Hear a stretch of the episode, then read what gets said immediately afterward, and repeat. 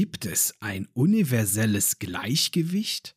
Warum scheint alles im Balance zu sein? Begleite mich heute in die goldene Mitte unseres Seins. Lehn dich zurück, gönn dir einen Drink und erweitere deinen Horizont.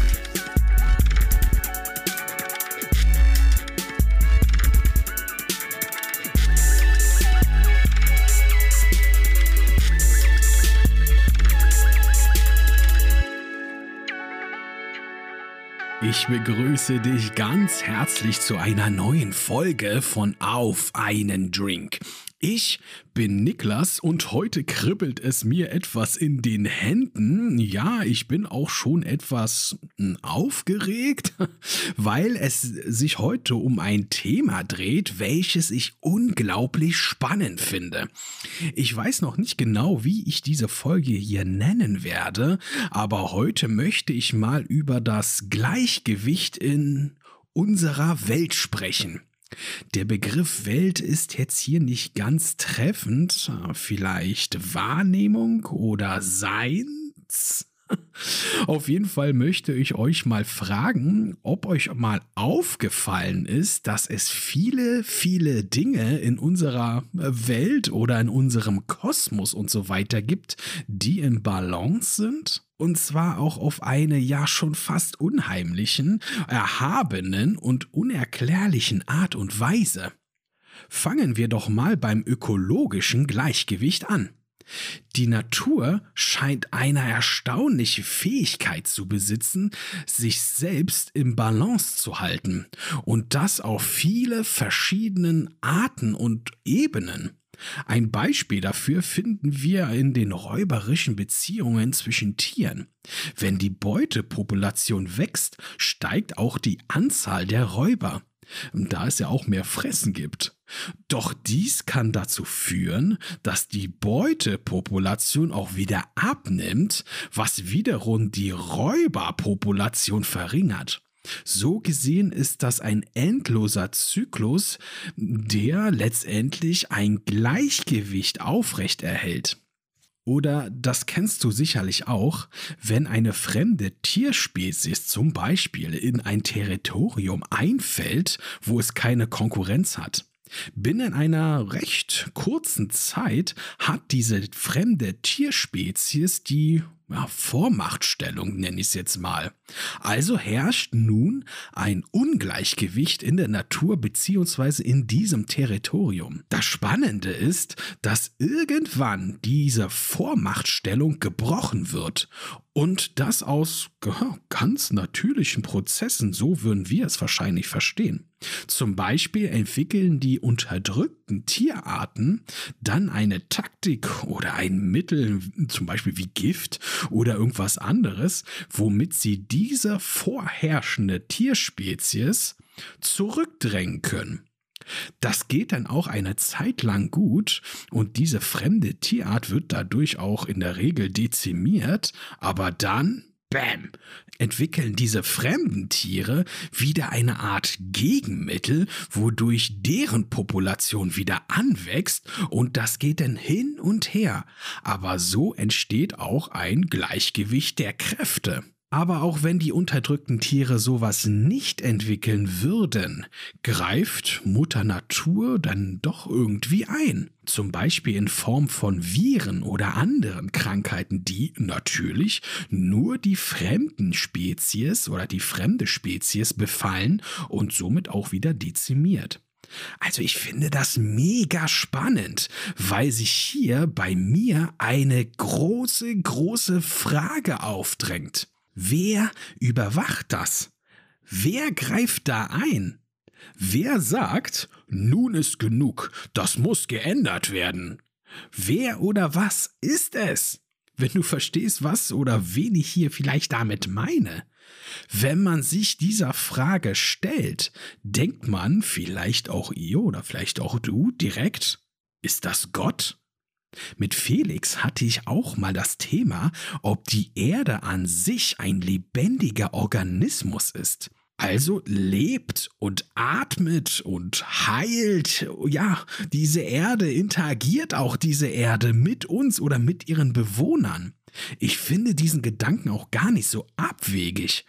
Warum sollte ein Planet, der Leben hervorbringt, nicht auch selber leben? Wir sind alle Kinder unserer Mutter. Und unsere Mutter war oder ist ja auch lebendig. Wir entstehen aus einem lebendigen Körper. Daher finde ich diese Hypothese auch plausibler, als es jetzt auf so die religiöse Seite zu schieben. Gehört das nicht aber auch zu einer Art von Gleichgewicht? Etwas Lebendiges entsteht aus etwas Lebendigem. Bleiben wir noch mal kurz auf der Erde. Ist dir mal aufgefallen, dass die Verteilung von Frauen und Männern auf der Welt relativ gleich sind? Ich weiß nicht, ob die Zahlen noch aktuell sind, aber zumindest vor einer gewissen Zeit waren 51 Prozent der Weltbevölkerung Frauen und 49 Prozent Männer. Und das bleibt relativ stabil. Warum gibt es nicht, sagen wir mal, 80% Frauen und 20% Männer? Oder irgendeinen anderen asymmetrischen Wert? Und auch hier wieder die Frage, wer überwacht und beeinflusst diese Verteilung? Ich finde diese Frage nach dem Wer oder was unglaublich spannend und auch ein Stück weit spirituell.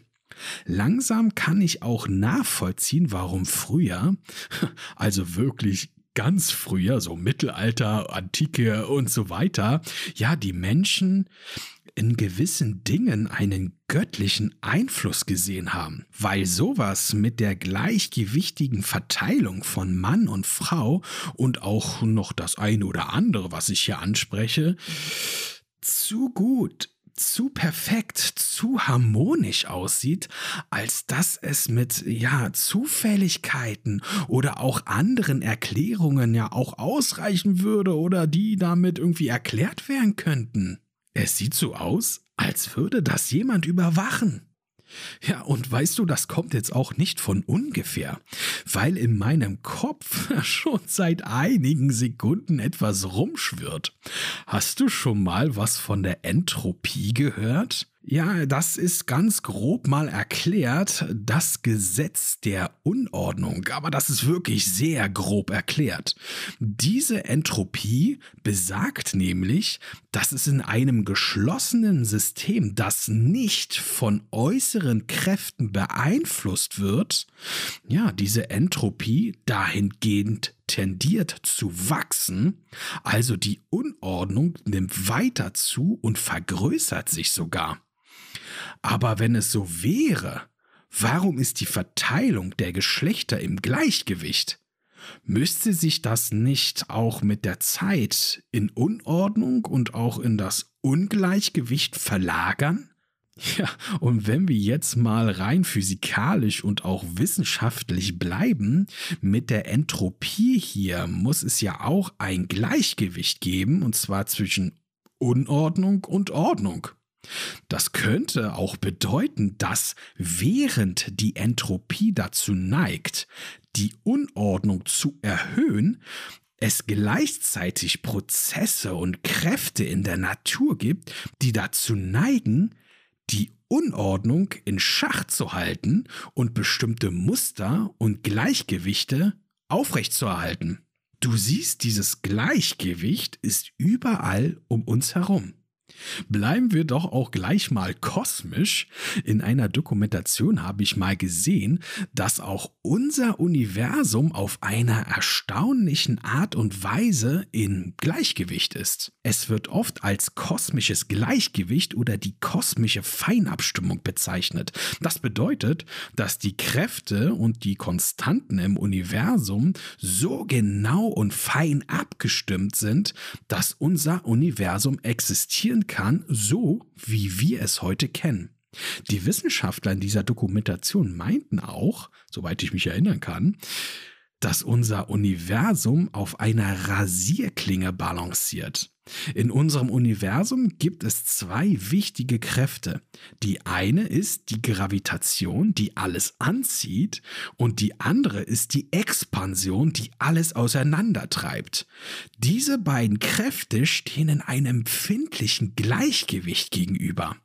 Laut den Wissenschaftlern ist die Wahrscheinlichkeit auch größer, dass nach dem Urknall eine dieser Kräfte sogar die Überhand gewinnt und das Universum entweder wieder kollabiert, also in sich zusammenfällt, oder komplett auseinandergerissen wird. Unser Universum scheint diesen Balanceakt zwischen den beiden Kräften geschafft zu haben. Parallel dazu könnten wir aber auch sagen, dass Ordnung und Gleichgewicht nicht immer von Vorteil sind.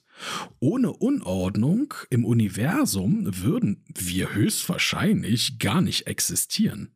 Ich habe mal auch wieder in einer Dokumentation davon gehört und gesehen, vielleicht hast du davon auch schon mal was gehört, dass bei der Entstehung des Universums, genauer gesagt beim Urknall, eine bemerkenswerte Anomalie aufgetreten ist. Diese Anomalie betraf das Verhältnis von Materie und Antimaterie.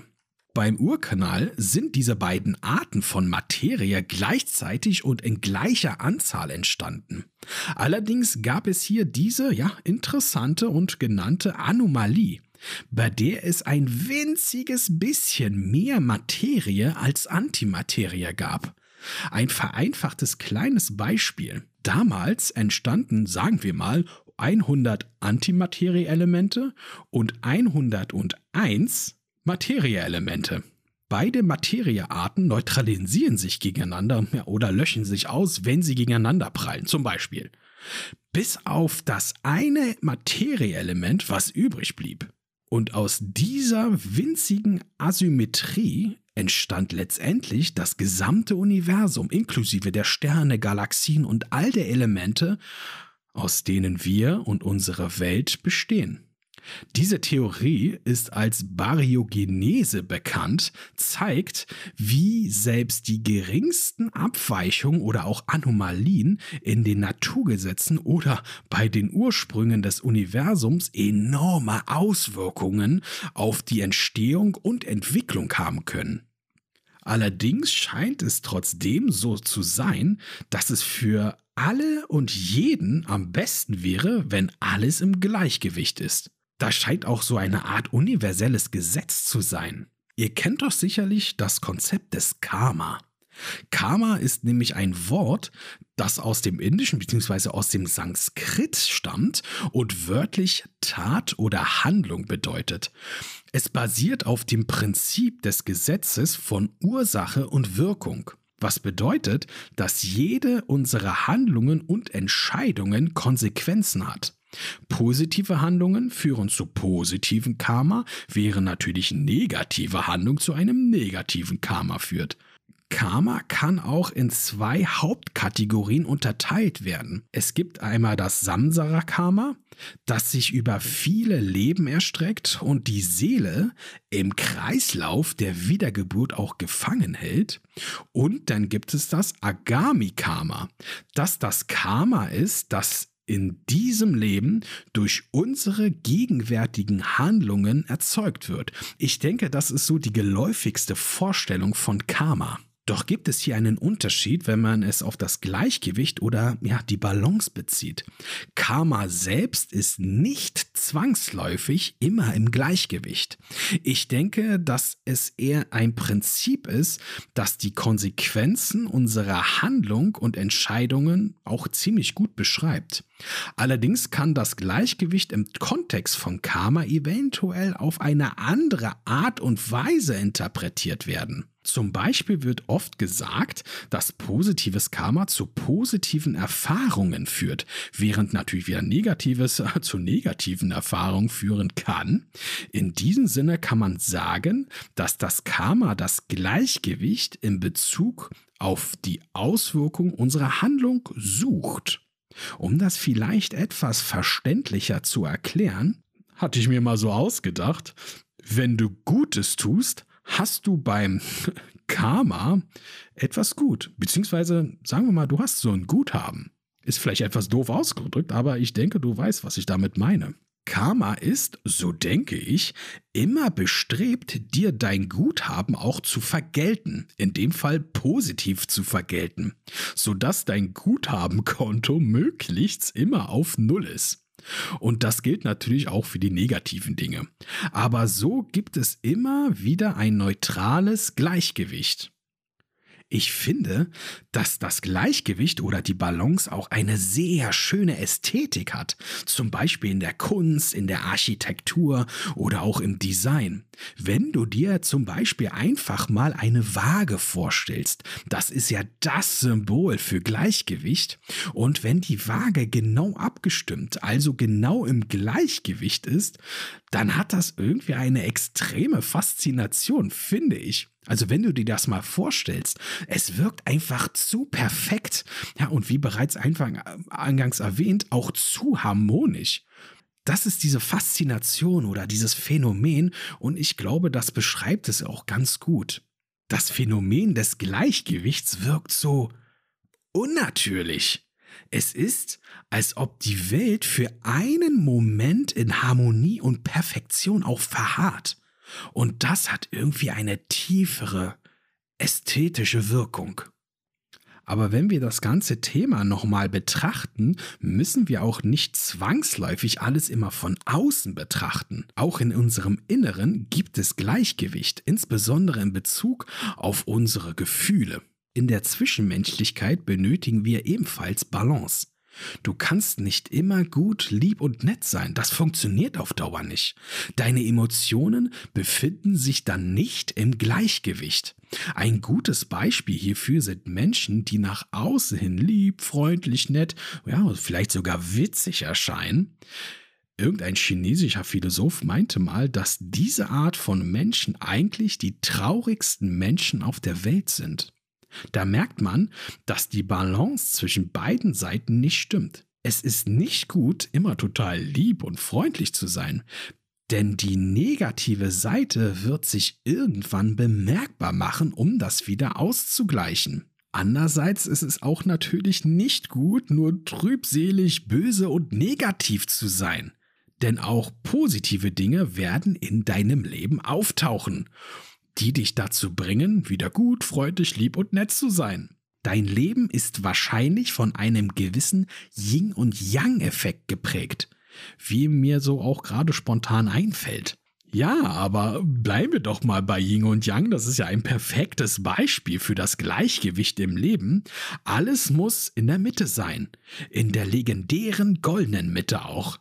Yin steht für das dunkle, weibliche, passive und kühle, während Yang das helle, männliche, aktive und ja, das warme symbolisiert. Und während ich das hier so ausspreche, hört sich das seltsam an, oder?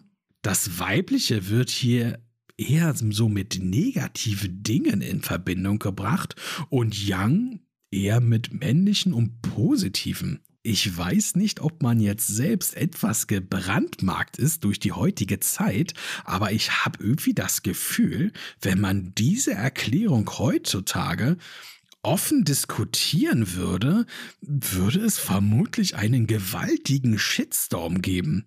Aber du weißt, wie die Erklärung von Jung Yang sicherlich gemeint ist.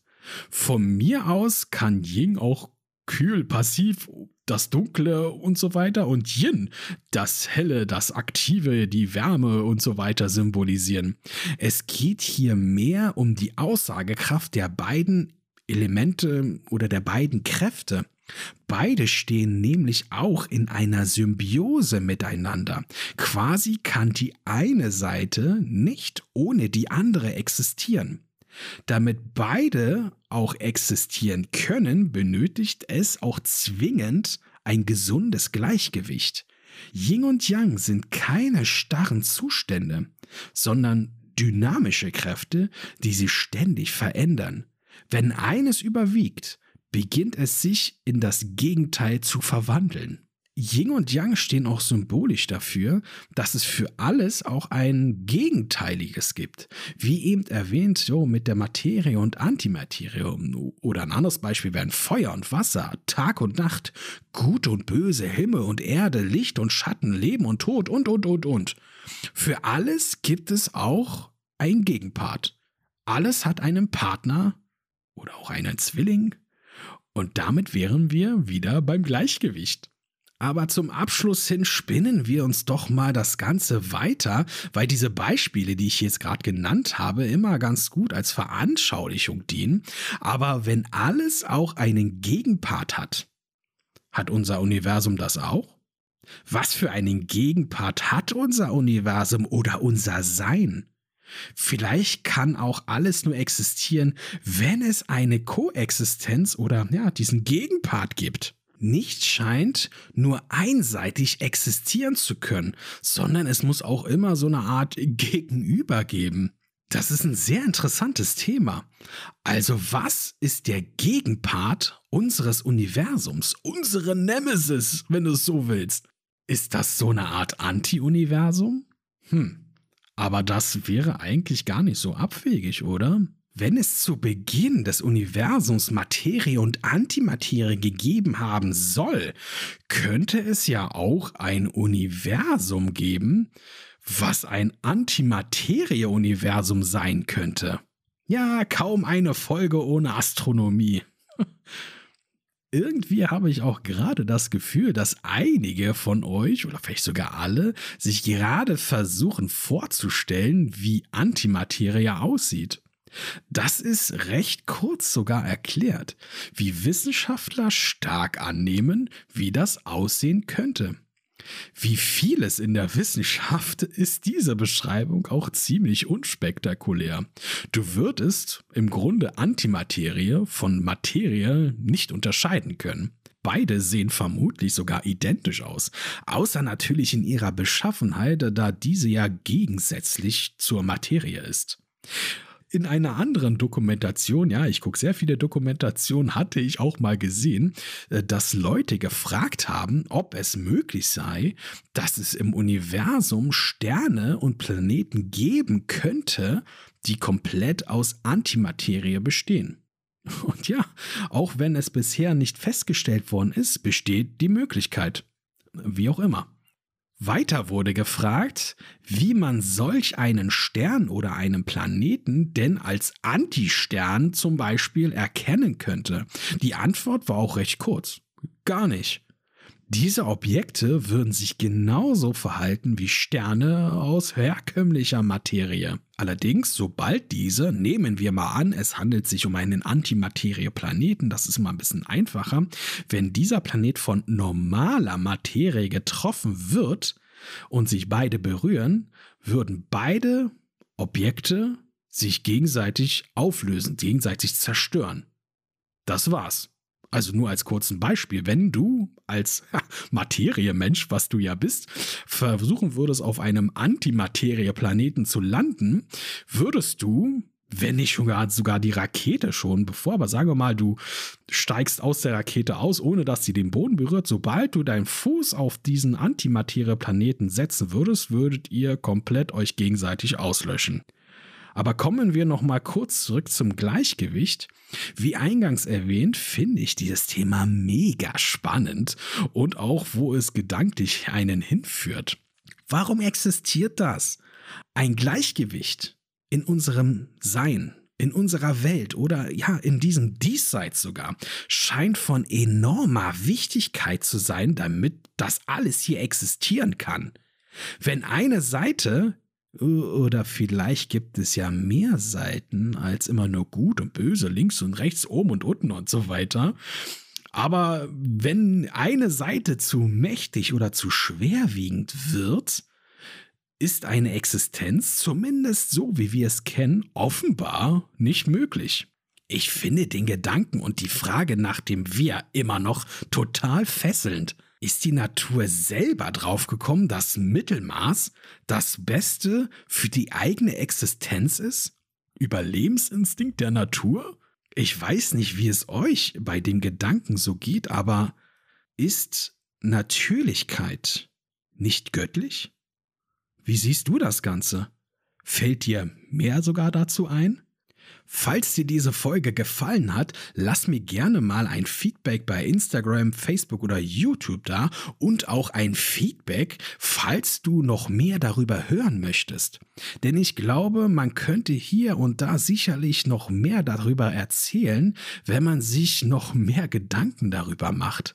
Wie ich bereits erwähnt habe, lasse ich mir für jedes Thema einige Tage, teilweise sogar einige Wochen Zeit aber alles erfassen kann man denn leider doch nicht und manchmal ärgere ich mich, wenn ich eine Folge fertig habe und mir teilweise Wochen später noch ein paar Dinge einfallen, die ich hätte auch noch sagen können.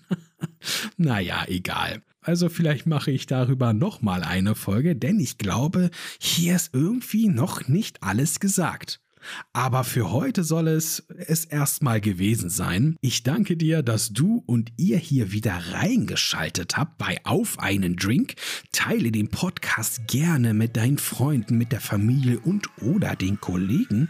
Ich würde mich freuen, wenn du mich zum Beispiel auf Spotify bewerten würdest und falls du es noch nicht getan hast, auch bei deinem Streaming-Anbieter abonnierst. Hab eine schöne Zeit. Bis zum nächsten Mal. Euer Niklas. Ciao.